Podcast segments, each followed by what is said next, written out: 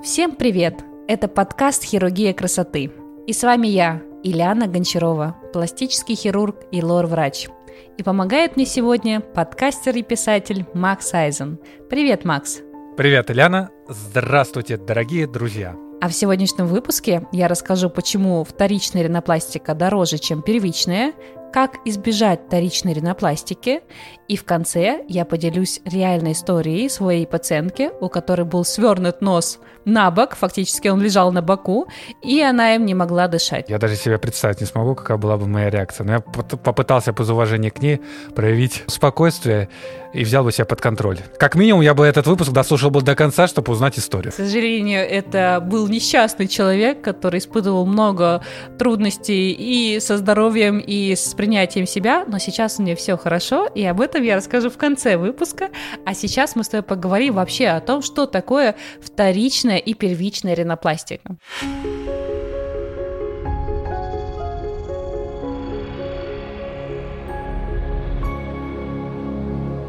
Вот из самих даже слов как ты считаешь, что это такое? А, это ты как в прошлом выпуске уже решила меня проверить как э, не специалиста и писателя, который по образованию слов сможет предположить, что это значит. Ну смотри, первичное и вторичное — это значит первый раз и второй раз. Совершенно верно. Как правило, если человек обращается впервые за ринопластикой, это считается первичная ринопластика. Но если он уже прооперировался у какого-то доктора, и ему не нравится результат, и он не хочет к этому доктору еще раз обращаться, а обращается к другому врачу, то для другого врача врача, это будет вторичная ринопластика. То есть это чужой пациент с неудовлетворенным результатом прошлой ринопластики. Видишь, как получается? Это же не, не... Мне даже мысль в голову не пришла, то, что вторичная ринопластика уже э, будет у другого врача. Я почему-то... Ну, как бы я... Это понятно, это логично, но я почему-то об этом даже не задумался. Я думал, знаешь, как вот как будто определенный этап, который необходим, чтобы исправить. Но да, проблема кроется во враче. У нас есть несколько понятий. Вторичная ринопластика – это когда чужой пациент, когда к тебе приходит твой же пациент, а, который недоволен формой, и там действительно объективно есть показания к исправлению или доработке, это называется коррекция. То есть, когда хирург берет своего же пациента, ну, как правило, это выполняется или бесплатно, или за какие-то там расходные материалы э, по сумме, по деньгам, и доктор сам дорабатывает свою работу. И есть еще понятие этапности операции. Это когда доктор заранее понимает, что операция очень сложная, ее нельзя выполнить сразу за один подход, он об этом предупреждает пациента, и они с пациентом планируют разные этапы операции. Вот вся разница. Вторичная операция, коррекция и многоэтапная операция. Но мы сейчас поговорим именно о вторичной ринопластике. Почему у большинства ринопластов, даже, наверное, я бы сказала, у всех ринопластов, э, ценник на вторичную ринопластику всегда выше, чем на первичную. Тут дело не в том, что это какой-то такой рекламный ход или психологическое давление. А, пришел не ко мне, а пришел другому врачу, и ко мне вот только за переделкой пришел. Нет, совсем дело в другом. Дело в том, что переделывать чужую работу всегда сложно, так как в носу появляются рубцы. После того, как кто-то уже вмешался в полость носа, там формируются рубцы и нарушается естественная анатомия. При удачном результате заживает все ровно так, как нужно, так, как запланировал хирург. При неудачном, к сожалению, приходится работать не только с формой носа, но и с рубцами. И это удлиняет время твоей операции, удлиняет а, время наркоза и немножечко модифицирует твою технику. Чтобы работать с рубцами, тебе надо быть гораздо более деликатным, тебе нужно а, более тщательно следить за гемостазом, то есть за остановкой кровотечения, потому что рубцы повышенной кровоточивости. И тебе важно их иссечь так, рубцы, чтобы не повредить основные структуры. Поэтому эта работа и технически сложнее, и более энергозатратна, и дольше по времени. Поэтому цена на вторичную ринопластику, она всегда выше, чем на первичную. Более того, бывают настолько сложные случаи, когда ты понимаешь, что у человека не просто там, какая-то девиация или симметрия, или не та форма, которую он хотел, а когда предыдущий доктор очень агрессивно работал и удалил очень много хряща. А хрящ в носу – это опорная структура. И тебе приходится не просто переделывать работу в плане эстетики, тебе приходится делать полноценную реконструкцию носа, забирая хрящ откуда-то еще, допустим, из ушка, и пересаживая его э, в нос, чтобы сформировать ту форму, которая нужна для, для нормального дыхания и красивого внешнего вида. Это мало того, что я еще дополню как, как потенциальный клиент или пациент э, ринопласта, э, ты еще возлагаешь на второго врача, на вторую ринопластику, больше ответственности. То есть ты уже заранее надеешься на то, что он исправит ошибки прошлого врача. И врач, который мало того, что он обещает это, значит, должен гарантировать то, что я исправлю. И если вдруг что-то пойдет не так, это уже вместо вторичной может оказаться третья операция, которая понадобится. Критичная, да, и да. это уже возникнет мало того, что проблемы с эстетикой лица, так еще психологические проблемы и такая вот грубая-грубая загруженность. И я думаю, чтобы избежать вторичную, надо в первую очередь выбрать достойного врача, чтобы была только одна единственная первичная. Я, я, в принципе, все сказал, хотел лишь добавить, что, ребята, если вы хотите сделать себе ринопластику, все ссылки есть в описании этого выпуска, переходите и обращайтесь к Ляне Гончаровой. Вот и все.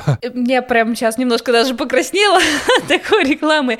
Я хочу предупредить тех пациентов, которые планируют делать операцию, вот ты сказал, чтобы не было вторичной, как правильно выбрать врача. По моей практике, сколько я делаю вторичных операций, наиболее тяжелые результаты, плохие результаты у тех хирургов, которые не являются профильными. То есть, если доктор не делает ринопластику, а, скажем, он, ну, он является, допустим, лор-врачом и оперирует, там, не знаю, пазухи и перегородку, но ринопластика у него – это операция, которую он выполняет, дай бог, раз в год, он может сделать не так, как вы планировали изначально.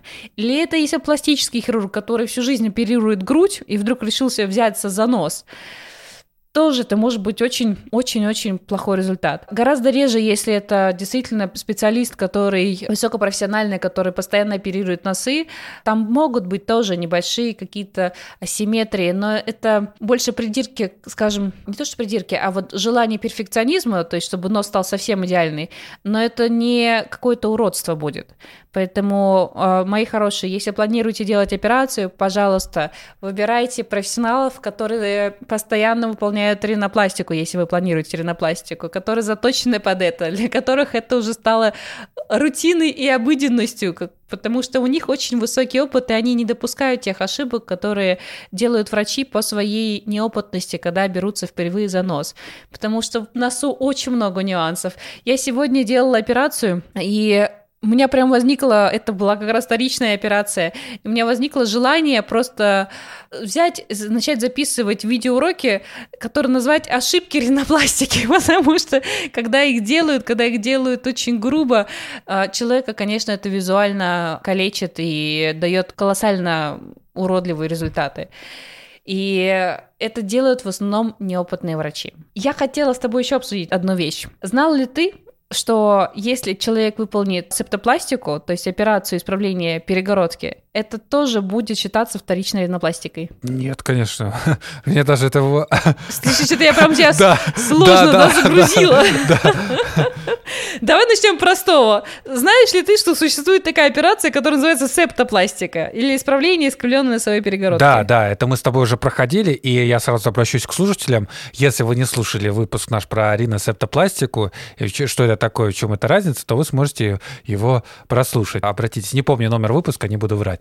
Вот. Это мы знаем. А если вы его не слушали, то я вкратце расскажу, что если у человека плохо дышит нос, и он приходит к лор-врачу, очень часто лор-врач говорит, у вас искривленная носовая перегородка, давайте делать операцию. И эта операция называется септопластика. Так вот, если этот человек придет к лору и прооперирует перегородку, и задышит хорошо носом, а потом подумает, что, ой, у меня что-то горбинка, надо бы прийти к ринопласту, и придет э, к пластическому хирургу на прием, то доктор ему скажет, у вас уже было вмешательство на носу, и мы делаем операцию по ценнику вторичной ринопластики. Как ты думаешь, почему? Я тебе расскажу, почему.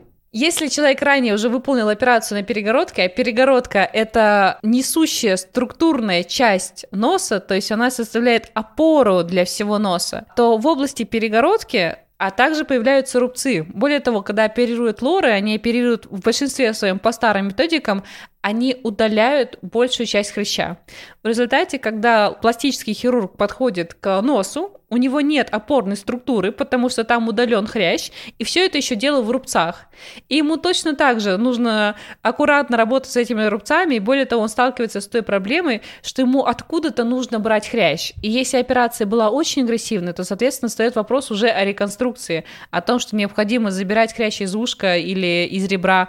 И крайне важно для доктора оценивать э, состояние перегородки по компьютерной томографии, чтобы он мог понять объемы своей работы. То есть придется ли пациенту объяснять, что чтобы сделать форму носа красивой, мне придется забирать хрящ из ушка, или все-таки там что-то лор-врач до него оставил, и он может работать с перегородкой.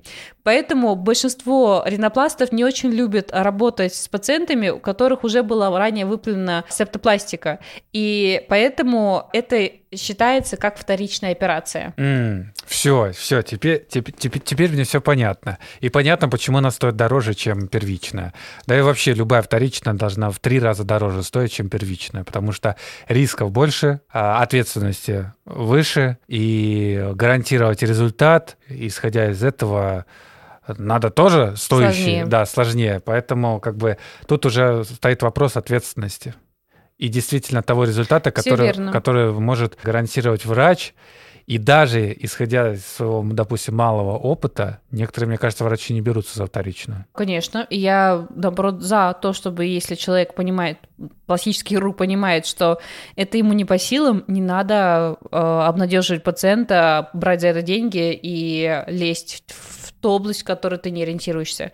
Лучше все-таки пациента перенаправить как специалисту э, в той области, которая необходима этому человеку. Давай расскажу про историю. Я уже на самом деле немножко начала про нее рассказывать, потому что это как раз-таки... Подожди, подожди, подожди, подожди минутку, пожалуйста, извиняюсь. Сейчас чуть-чуть дополню. Давай мы тогда чуточку резюмируем. Вот я как слушатель тоже а, правильно ли усвоил или нет. Получается, вторично дороже первичной по тем причинам, которые мы перечислили. Выше ответственность, нужно гарантировать результат лучше. Плюс уже хирургическое вмешательство... Она сложнее. Сложнее, потому что хирургическое вмешательство было... И дольше по времени. Да, дольше по времени. Второй момент, почему, как не попасть на вторичную ринопластику, а просто же это обратиться к нужному врачу, к лучшему врачу. И я тогда еще упомянул, что нужно обратиться к Ильяне Гончарове по ссылкам в описании этого выпуска. Вот. И сейчас ты расскажешь ту самую историю, которая нас всех заинтриговала. Так. Главное обратиться к опытному врачу, который делает а, да, много да, да, ринопластик, да, да, и который на этом специализируется. Если, конечно, вы обратитесь ко мне, я буду очень рада, и как лор-врач, и как пластический хирург подойду к вам со всем своим профессионализмом.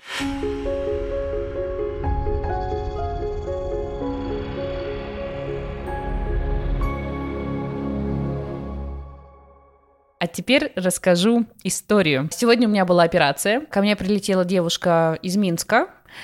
У нее был сильно, сильная симметрия, нос уходил в бок очень выраженно, и визуально было ощущение оперированного носа.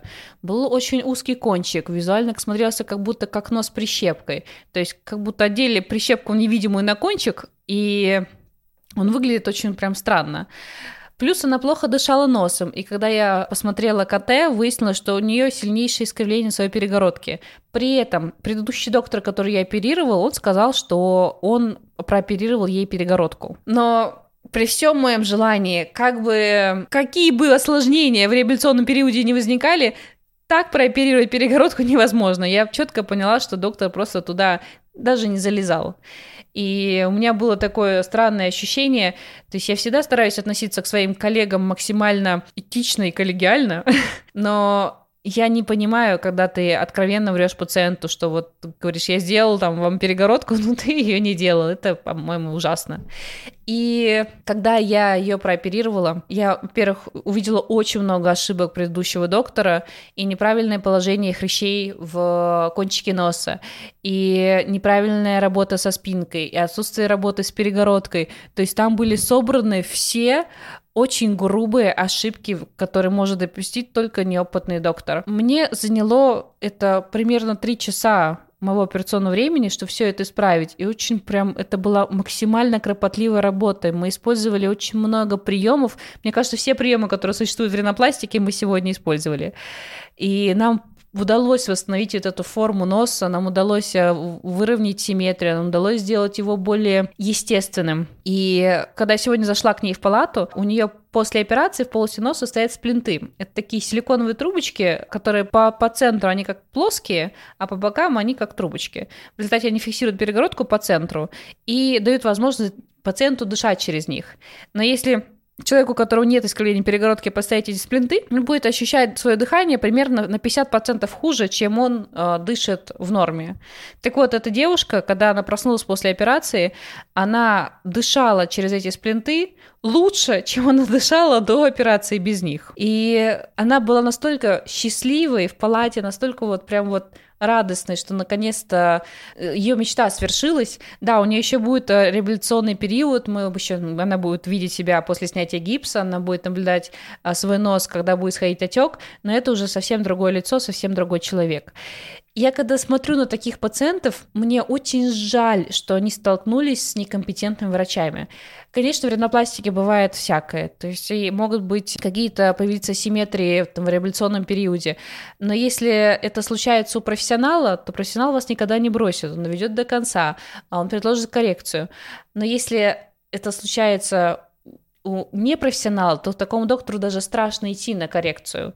Я прекрасно понимаю этих людей, и поэтому мне хочется протянуть им руку помощи, и даже самые сложные случаи, которые когда-либо ко мне обращались и которым отказывали другие врачи, я никогда не отказываю, потому что, на мой взгляд, это вот ну, крайне важно именно помочь человеку восстановить и свою внешность, и свое дыхание. Так что сегодняшний случай для меня был очень такой показательный, как неопытный доктор может совершать ошибки. И, наверное, меня сегодняшний случай побудит к тому, чтобы начать записывать обучающие видеоролики для других врачей, какие бывают ошибки в ринопластике и как их не делать, чтобы не получить э, вот такие плохие результаты. Прекрасно. Прекрасно, мне даже э, не, нечего добавить и что-либо сказать, потому что я так понял, что вторичная ринопластика также является спасением в каком-то смысле для человека. Дай бог, если он попадет в правильные руки. Да, в правильные руки. Причем, дорогие слушатели, это не значит то, что надо бояться вообще делать ринопластику. Просто бывают такие случаи. И даже если у вас первый раз не получится, то во второй раз получиться обязательно должно. Хотя мы исключаем второй вариант э, при учете том, что вы обращаетесь профессионалу, опытному специалисту. Всем спасибо, это был классный выпуск, мне прям очень понравился. Я с вами не прощаюсь, следующие выпуски обещают быть тоже интересными, так что до встречи в следующих выпусках, всем пока-пока.